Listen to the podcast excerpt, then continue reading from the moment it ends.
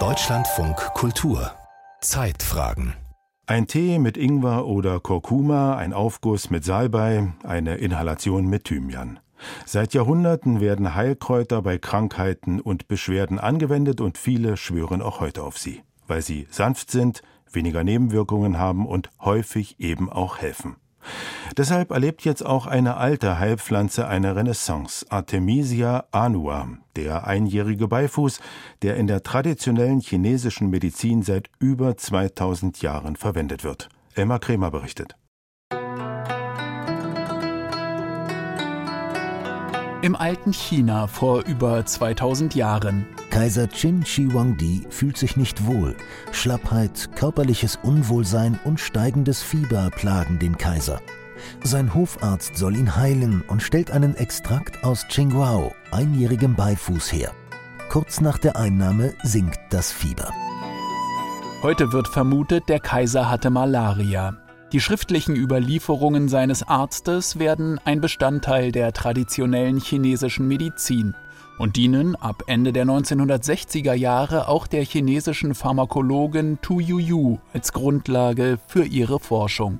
Ihr gelingt es, einen Wirkstoff der Pflanze, das Artemisinin, zu isolieren und zu einem konventionellen Medikament zu verarbeiten. 2015 erhält sie dafür den Medizin-Nobelpreis. Welcoming Dr. Tu, who will present her Nobel lecture Artemisinin, a gift from traditional Chinese medicine to the world. Artemisinin ist heute Hauptwirkstoff vieler Medikamente gegen Malaria. Auch bei Erkältungssymptomen, SARS, bestimmten Krebsarten, Borreliose und vielem mehr wird eine Wirkung sowohl von Artemisia annua als auch dem extrahierten Artemisinin beschrieben.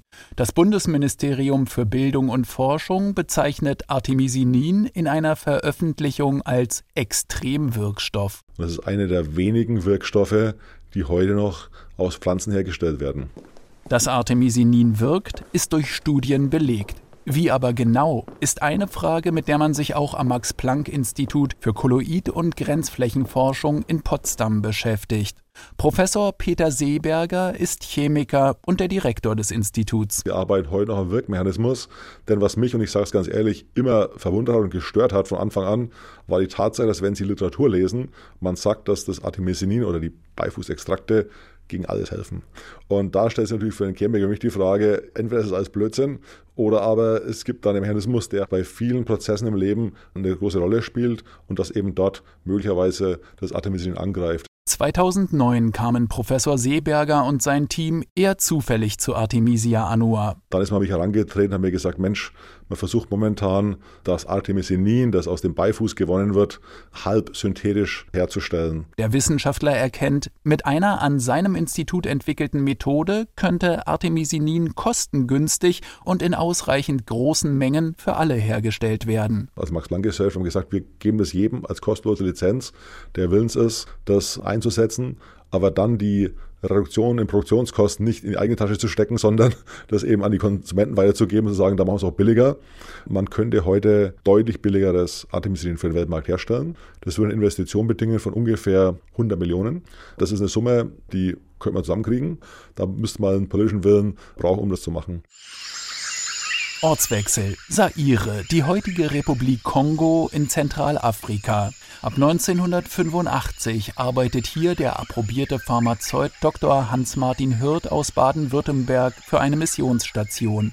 Und war dort zuständig für eine bessere Arzneimittelversorgung für 400.000 Leute und habe dann schnell gesehen, dass es eine unlösbare Aufgabe ist. Selbst die kostengünstigsten Medikamente sind noch zu teuer und immer wieder tauchen gefälschte Präparate auf. Hirt sieht etliche Menschen sterben, unter ihnen viele Kinder.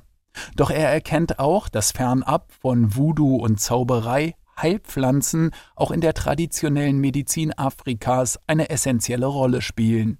Ein einheimischer Gärtner berichtet ihm von Artemisia annua. Und dann sagte der Gärtner zu mir, das ist die Hoffnung Afrikas gegen Malaria. Das Interesse des deutschen Apothekers ist geweckt. Er sammelt alles Wissen, was er über diese und andere Heilpflanzen finden kann. Meine dortigen Mitarbeiter und ich sind dann zusammengesessen an einem Lagerfeuer mitten im Urwald im Kongo und haben diese Aktion Natürliche Medizin gegründet. Seit bald 40 Jahren ist Dr. Hans-Martin Hirt mit seinem Verein Anamed überall auf der Welt aktiv. Sie unterstützen Menschen beim Anbau von Heilpflanzen, führen Seminare durch und leisten so Hilfe zur Selbsthilfe. Hirt ist überzeugt, ein Tee aus den Blättern der Artemisia annua kann bei vielen Krankheiten helfen, denn die Pflanze enthält nicht nur Artemisinin. Sorgen macht ihm das Internet, in dem vermeintliches Artemisia annua in allen möglichen Formen zum Kauf angeboten wird, wodurch der Ruf der Pflanze nicht selten Schaden nimmt. Wir sind bereit, mit jeder Universität zusammenzuarbeiten.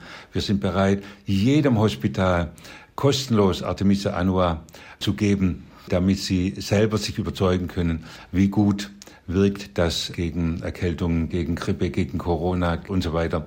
Ich war zweimal bei der WHO und habe alle Zusammenarbeit angeboten, alles kostenlos.